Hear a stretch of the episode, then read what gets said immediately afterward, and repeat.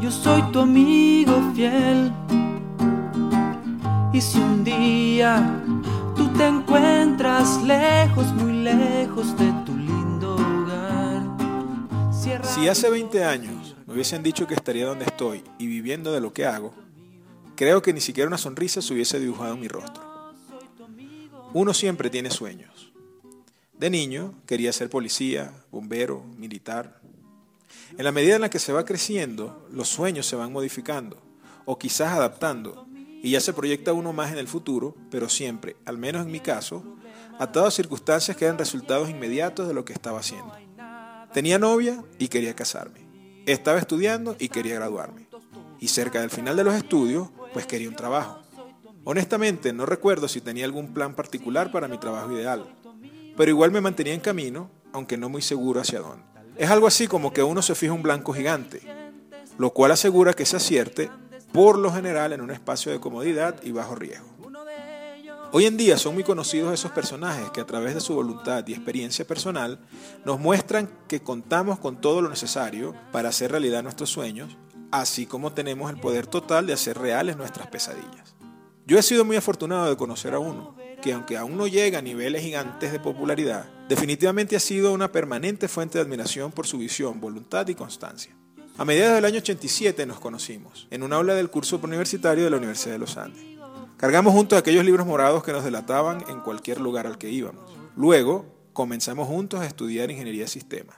Casualmente, aunque pensándolo bien, la verdad es que no puede haber tanta casualidad, del grupo que ingresamos a la ULA en aquel año y que veníamos de Barinas, como 50 iban por medicina y solo tres no buscábamos vivir del juramento hipocrático y habíamos, de paso, escogido la carrera de la cual Bombertalanfi hubiese estado orgulloso. Nos hicimos hermanos, aunque él tenía sus métodos secretos de entrar al básico de ingeniería sin ser descubierto, lo cual yo descubría luego de verlo en acción.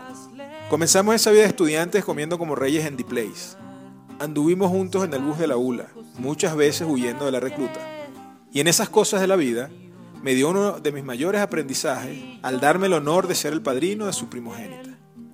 Con y gracias a él conocí a Fito Páez, Charlie García, Queen y muchos más, aunque honestamente Rafaelito también tiene su mérito en eso.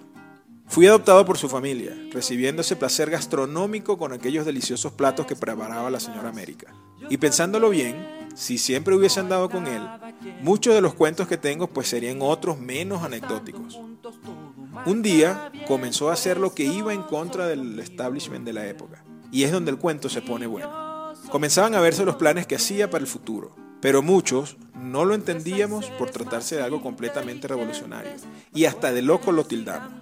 Un día dejó la seguridad del capullo, en una época donde ni siquiera se pensaba en emigrar, y lo apostó todo. Y hoy en día, mi compadre Mario comparte los resultados de esa constancia y andar en contracorriente. En estos días que cumplió años, y con tanto, tanto tiempo que tenemos sin vernos, hablamos por teléfono. Y en el medio de esa conversación, más monólogo mío, sentí que el mejor regalo que podía darle era esta expresión de admiración y cercanía que tengo por él y todo lo suyo. Muchos sueños se han hecho realidad, pero también muchos sueños están en proceso de realización. Me siento muy orgulloso de tus logros y feliz de ver que aquello que un día compartimos hoy es una esplendorosa realidad. Que sigan los éxitos, Mico, y sigue siendo esa luz que tanto nos alumbra.